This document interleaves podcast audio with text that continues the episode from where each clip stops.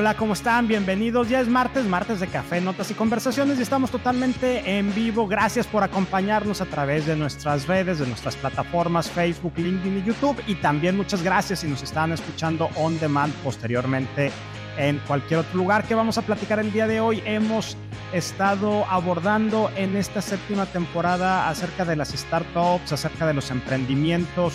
Hemos visto diferentes maneras de cómo, cómo estas iniciativas pueden empezar a surgir desde la perspectiva de quienes están en ambientes empresariales como, como colaboradores, como empleados y empiezan, y empiezan estos proyectos hasta gente que de manera natural lo hace sin haber pasado por estos escenarios. Y el día de hoy vamos a abordar desde una perspectiva que a mí se me hace muy interesante porque nos vamos a enfocar eh, principalmente en los nos, es decir, sí hemos hablado mucho del enfoque, de qué hacer, de cómo construirlo, pero también vale la pena abordar cómo no desenfocarnos cuando tenemos un emprendimiento, cuando hemos iniciado con un proyecto de, de esta envergadura que le ponemos capital, le ponemos tiempo, le ponemos cariño y luego por ahí pudiéramos de repente desenfocarnos y perder el objetivo principal de lo que estamos buscando. Entonces, esto es lo que vamos a abordar el día de hoy.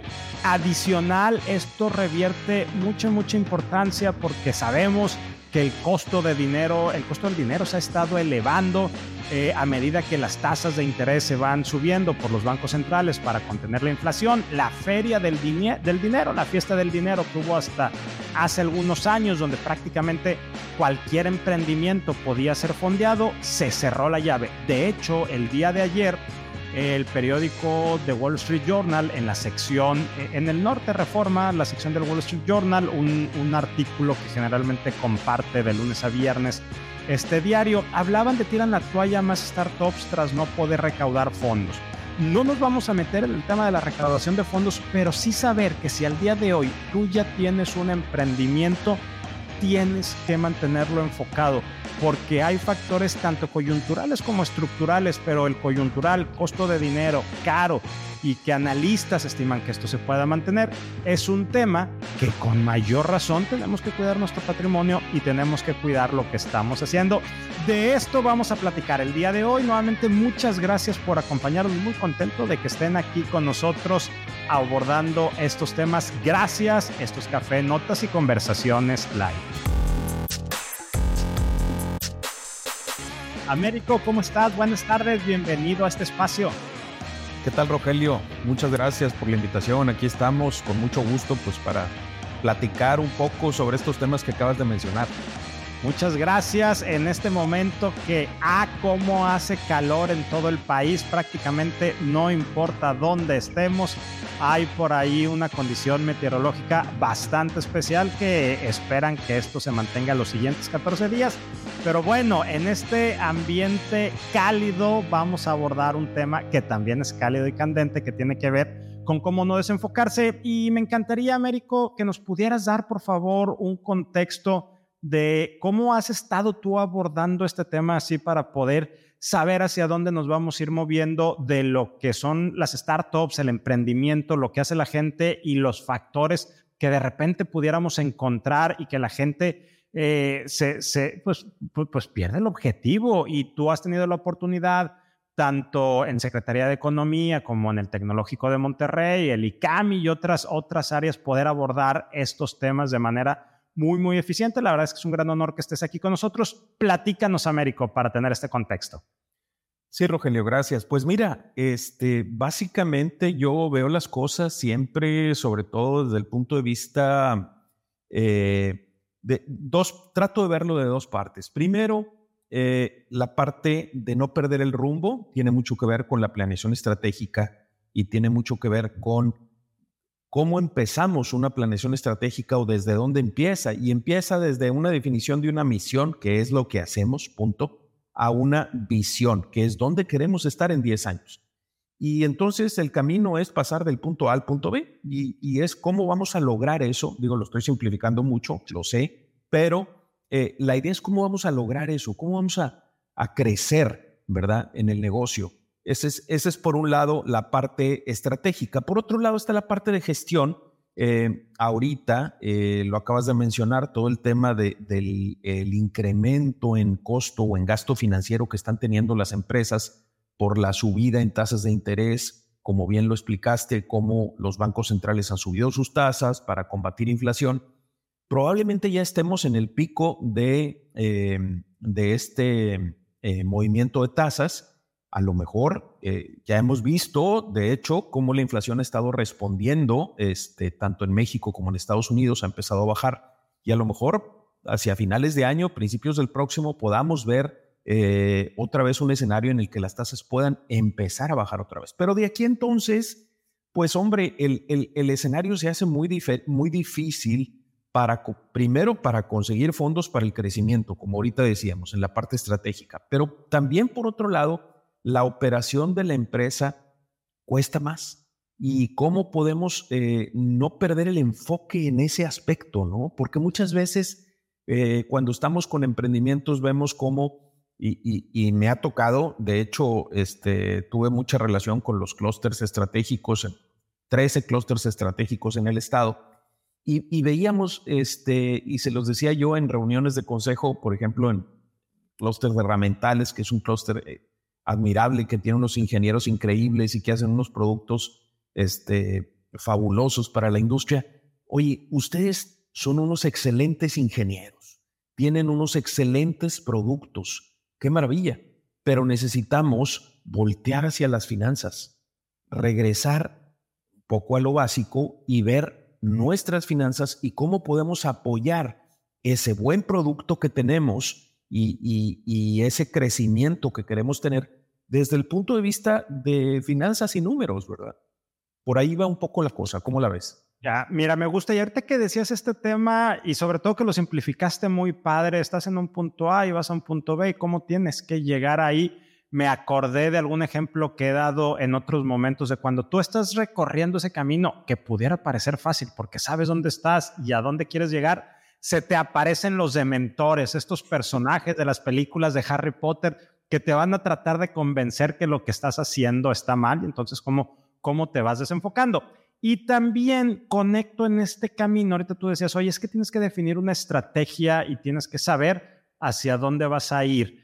Eh, en, en, el libro Pensar rápido, pensar despacio, Daniel Kahneman habla de un ejercicio que se me hace muy puntual y muy interesante, que es el ejercicio premortem, es decir, imagínate todo lo que puede salir mal para que trates de evitarlo. Dice, normalmente cuando algo falla, el ejercicio es postmortem, ¿no? Vamos a hacer un análisis causa-raíz pues, para ver qué le fallamos.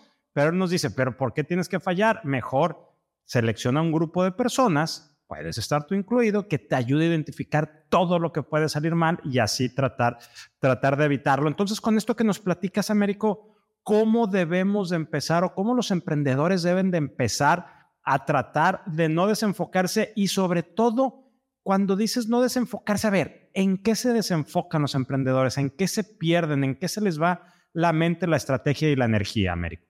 Bueno, mira, eh, vuelvo otra vez a, verlo en, dos partes. Y ahorita qué bueno que mencionas todo esto de, los dementores y de cómo nos, este, nos desenfocan en el camino, ¿no? Este, es muy importante no perder el rumbo del crecimiento y no perder el rumbo de a dónde vamos. Entonces, e, e, eso es por un lado. Por el otro lado es el, el lado de la gestión.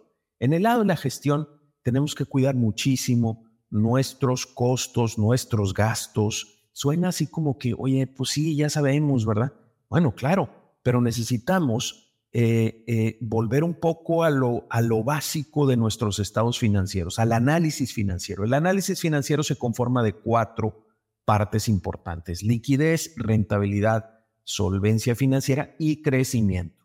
Entonces, necesitamos, y para eso hay que enfocarnos a nuestro balance y a nuestro estado de resultados. Por ejemplo, la más importante de las cuatro es la rentabilidad este, cómo vamos a mantener nuestra rentabilidad. Nuestro negocio tiene que ser rentable, porque si se acaba la rentabilidad, se acaba todo, todo, no hay más, porque no hay un negocio que pueda subsistir sin rentabilidad.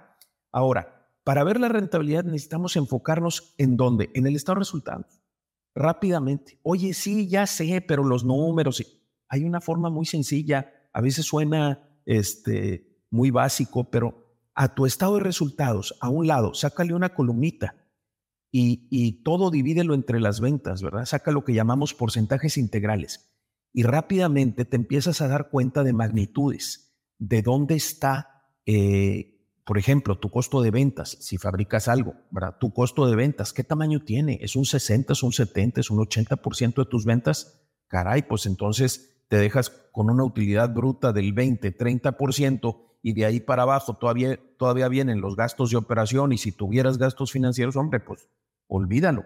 Entonces, sacar tus porcentajes integrales es como hacerle una radiografía a tu, a tu estado de resultados y rápidamente ver, a ver, desde abajo, si no lo quieres ver desde arriba, entonces desde abajo, ¿cuál es mi utilidad neta? ¿Qué porcentaje de utilidad neta estoy teniendo?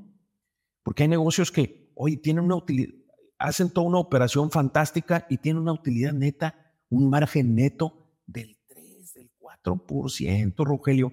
Hombre, en un ambiente de inflaciones del 7, 8, híjole. Le estás perdiendo. Le estás perdiendo. Yo sé, es muy difícil ahorita, ese es el daño que nos hace la inflación, yo soy economista, es el daño que nos hace la inflación, nos distorsiona los números y nos hace, nos saca de foco, ¿verdad? Este, entonces, pero bueno, Veamos en el estado de resultados magnitudes mediante porcentajes integrales y ubiquemos ahí dónde está el problema, dónde están nuestros costos y gastos más altos, ¿verdad? Siempre tenemos que tener una mentalidad de eh, recorte de gastos, de recorte de costos, de estar siempre visualizando que no se te vayan, porque como siempre les digo a mis, a mis alumnos también en, en el TEC, tanto como en ICAMI, los costos y los gastos son como animalitos vivos.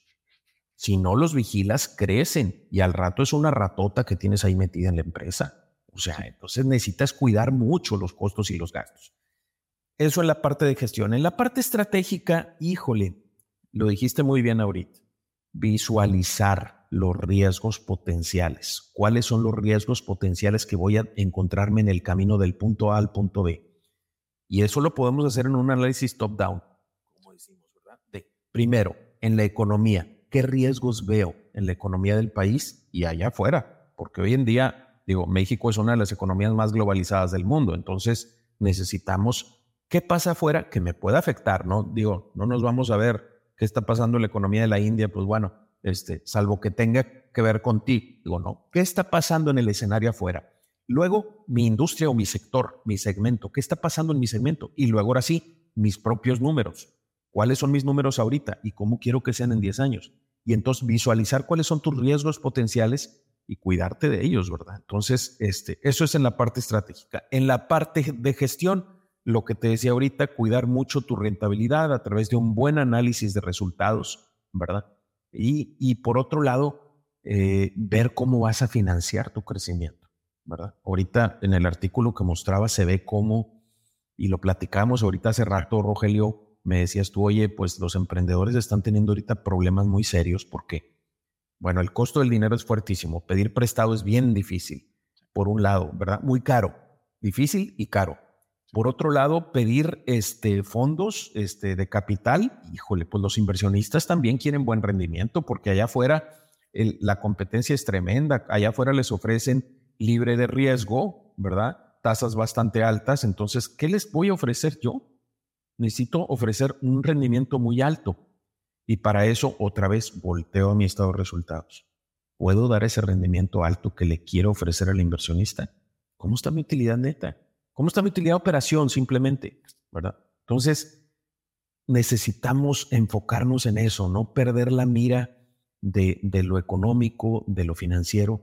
Yo sé, y no lo menciono porque aquí hay tú sobre todo, pero hay muchos otros especialistas en áreas de producto, de marketing, que, que bueno, eso eh, es este importantísimo, ¿no? no estoy diciendo que no, simplemente con esto estoy diciendo el cómo no perder ese rumbo, porque como decía ahorita y como te lo decía con los clusters, este, en Monterrey siempre les digo yo, a ver, tienes un excelente producto, eres un excelente ingeniero, has hecho un trabajo fabuloso en cuestión de marketing, te estás enfocando muy bien en todo eso, pero tus números te van a dar. Entonces, no sé cómo la vea, Rogelio. Hay una parte que me llama la atención ahorita de lo que hablabas de gestión y hablabas de la gestión financiera.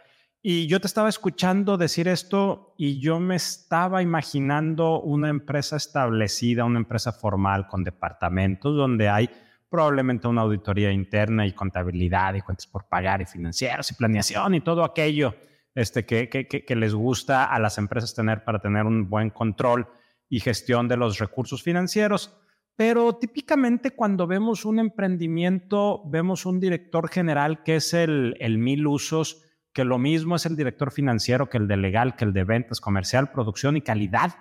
Y entonces empieza a hacer muchas cosas y en la vida real vemos muchas empresas que han tenido problemas. O sea, así, nada más de inicio, me imagino WeWork, me imagino Uber, me imagino Rapid, todas estas empresas que en un momento crecieron, crecieron, crecieron y llegó un momento en que o las tuvieron que vender o el dueño y director general tuvo que ceder el control de, la empresa porque pareciera que en este momento de madurez, o sea que sí fue muy bueno para arrancarlo, pero debe de haber casos exitosos y tú los debes de conocer, pero al menos estos casos muy sonados que esa transición les cuesta mucho trabajo.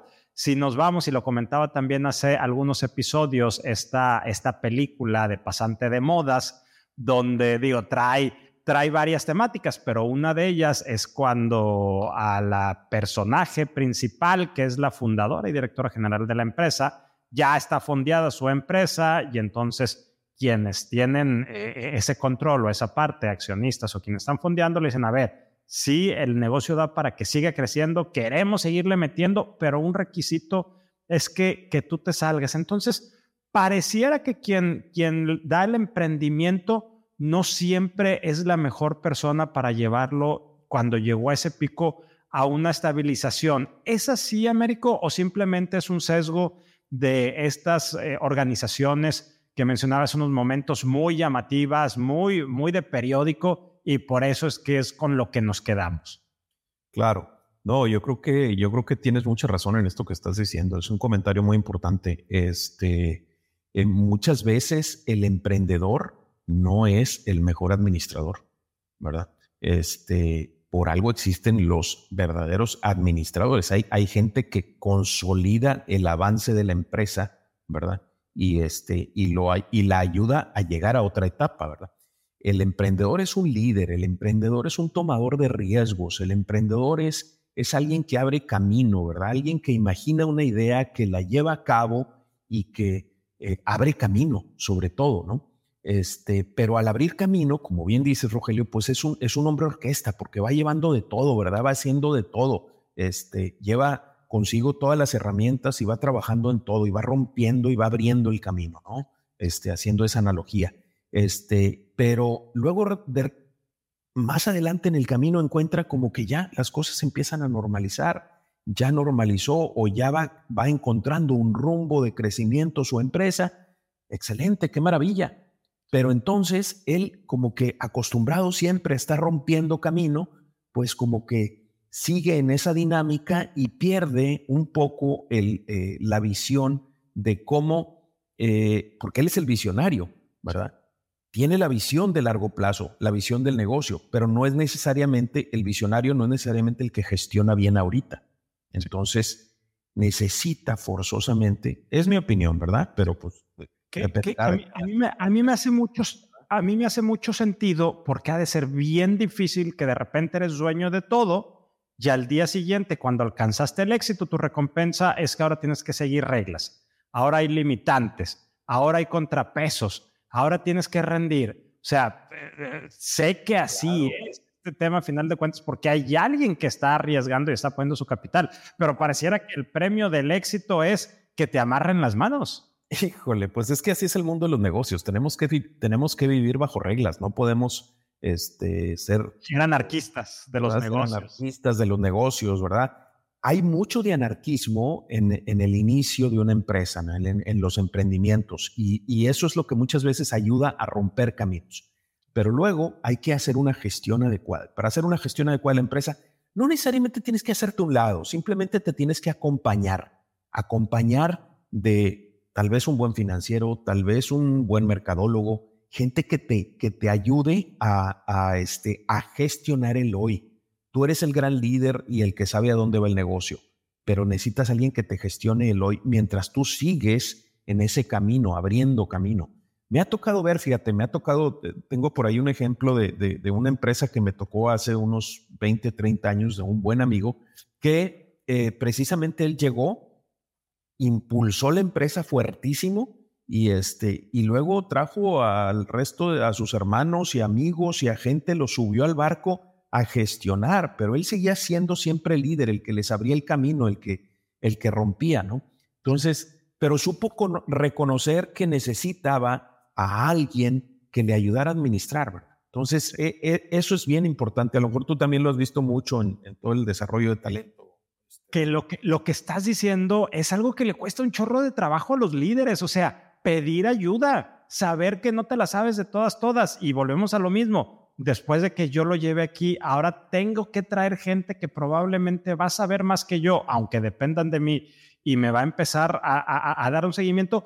Es, es, pregunta, Américo, ¿es este común que en este momento em, emprendimientos y aterrizándolo quizá un poco más a México no puedan dar ese paso de consolidación, de formalización y terminen siendo pues un negocio menor este, o ahí chiquillo que no pudo explotar todas las posibilidades que tenía porque el fundador dijo, a mí nadie me va a venir a enseñar cómo hacer las cosas. Yo no necesito ayuda, necesito gente que haga lo que yo le estoy pidiendo y that's it. ¿Será eso? Mira, he visto de ambos casos. He visto el caso de la gente que sabe pedir ayuda y que sabe, como te digo, este, no hacerse un lado, porque no es hacerse un lado, ¿eh? este, sabe pedir ayuda y sabe acompañarse. Yo creo que es acompañarse. La palabra es acompañamiento. Y he visto eso, pero también he visto el otro caso, ¿verdad? De gente que dice, no, no, no, aquí el que sabe soy yo y aquí el que lleva el rumbo soy yo. Y este, les empiezas a decir eh, consejos, sobre todo desde el punto de vista financiero. Sí, sí, sí, este, sí, lo sé, yo sé que la rentabilidad, sí, sí, sí, la liquidez, sí, sí, sí, pero este, no, no aceptan mucho y siguen por ese camino, ¿no? Entonces, sí me ha tocado ver de los dos, pero es muy importante el acompañamiento, por supuesto, ¿verdad? Reconocerlo y acompañarte de alguien. Y sobre todo, eh, no perder de vista, Rogelio, que, que al final del día la empresa está para ganar dinero. Eh, a veces este, me cuesta decir esto cuando lo doy en, en algunas clases, sobre todo también en posgrado, porque existe mucho el tema de la función social de la empresa y no sé cuál. Sí, pero si la empresa no gana dinero, no sirve. Punto. Entonces hay que ganar. ¿Cómo tenemos que hacerle para ganar dinero? Sí, sí, sí, sí. Cuando abordo este tema con mis alumnos y que también, eh, este, alumnos de licenciatura, y que también de repente se me empiezan a ir con esta parte romántica, les digo, bueno, los invito a que inviertan en un emprendimiento que yo tengo. Quién sabe si vaya a haber ganancias, porque bueno, lo importante es ayudar a la comunidad o a lo mejor va a haber, pero poquitas. Y ahí es donde empezamos a patinar, ¿verdad? Y entonces el tema es, no, entonces yo totalmente convencido contigo, la función primordial de una organización es generar riqueza, generar capital, pero también estoy convencido que no tiene eh, que ser una perspectiva como la que decía Milton Friedman, que eso sea exclusivo, también hay que ver todo el entorno. Por aquí tenemos una, una pregunta, Américo, eh, de Daniel Ordaz, nos dice, ¿cómo conectar la visión con el hoy? Y se me hace bien interesante, ¿cómo conectar la visión con el hoy y lograr entender que estamos en un juego de reglas infinitas y no solo del periodo? Es decir, conectamos el hoy con esa visión de largo plazo y no solo salir a finales de quincena. Claro. Yo creo que una buena herramienta para eso es precisamente tus indicadores financieros. Necesita tu planeación estratégica y tus indicadores, ¿verdad? Tu planeación estratégica es la que te marca el rumbo, es en la que no la que te marca, en la que tú marcaste el rumbo de a dónde quieres ir, ¿verdad? Bueno, y esa planeación estratégica eh, no son las tablas de Moisés, no está escrito en piedra. Cada año la vamos revisando, ¿verdad? Cada año la vamos, es que hay gente que dice, no, no, no, es que yo pienso llegar a esto en 10 años. Oye, ya la pandemia y todo lo que hemos vivido desde que empezó esta década de los 20, esta década de los 20 ha sido una década de cambios convulsos y de cosas, este, el, el, el 2020 estábamos encerrados en la pandemia, el 2021 vinieron las vacunas, el 2022 la guerra allá en Europa, en el 2023 el surgimiento de la inteligencia artificial cambiando todo. Oye, ¿qué sigue? O sea, toda esta década así es. Bueno, en medio de esta década, eh, tú tienes tu planeación y tienes tu rumbo, pero cuidado, revísalo, revísalo bien cada año. Ese es hacia dónde vamos. ¿Y cómo conectamos ese a dónde vamos? Con el hoy, con el día a día, como dice Daniel, con, el, con los resultados del periodo. Bueno, pues precisamente definiendo un buen set de indicadores que midan tu crecimiento, pero que también midan tu gestión el día de hoy. yo creo que por ahí hay que hacer mucho trabajo. Ahorita que, decías esto de cómo ha venido evolucionando de manera intensa el, el, mundo, me acordé de aquella frase que le han atribuido a Mafalda y que no la dijo Mafalda, de par en el mundo que me quiero bajar. Eh, pero bueno, pareciera que estamos ahí que de repente vamos a meterles el freno. Oye, eh, Américo, qué conversación tan interesante. Muchas gracias, la verdad, por lo que nos has platicado. Eh, para ir cerrando este episodio, me gustaría que nos ayudaras a hacer un recuento de cuáles son aquellas cosas, lo hemos venido platicando, pero para quedarnos con una conclusión poderosa, cuáles son aquellas cosas que los emprendedores tienen que tomar en cuenta para no perder el objetivo de lo que quieren conseguir y que los dementores no lo saquen de la meta a la que le están apuntando. Gracias. Sí, mira, lo, principal yo creo que es eh, tener una buena conexión entre tu, plan estratégico y tu visión con tu gestión del día a día, que bien lo planteó ahorita Daniel en su pregunta. Eh, tenemos que tener esas dos partes ligadas porque no podemos estar en el día a día resolviendo problemas y bomberazos y por otro lado allá la visión perdida, ¿verdad? Necesitamos ligar esas dos cosas. Una es con tu set de indicadores, ¿verdad? Y otra es, bueno, este, cuidando mucho todos los aspectos que hay eh, en el día a día. Ahorita que decías este tema del pre-mortem, por ejemplo, es toda esa visualización de los riesgos. Diario tenemos que estar haciendo este ejercicio, pero casi diario o semanal, ¿verdad? Este Rogelio de decir, oye, a ver, ¿qué está pasando? No perdamos de vista que los financieros, bueno, somos muy dados a ver los números, eh, los estados de resultados y los, ¿verdad? Pero los, los números, los estados financieros nos muestran dos cosas, historia y interno. Entonces, cuidado, esa historia interna, únela con una visión externa, amplia. No dejes de ver allá afuera. ¿Qué está pasando? ese análisis premortem que decías, este, Rogelio, es bien importante, es visualizar todos tus riesgos, ¿verdad? No se trata tampoco de ser un pesimista y estar viendo todo lo que viene, ¿verdad? Y horrible. No, no, no, no, no. Pero sí estar consciente de qué es lo que viene, porque si nada más estás viendo hacia adentro y hacia otros números, pues bueno, hombre, este, te va a pasar por aquí un tren y no te vas a dar cuenta. Entonces, este, va por ahí un poquito la cosa.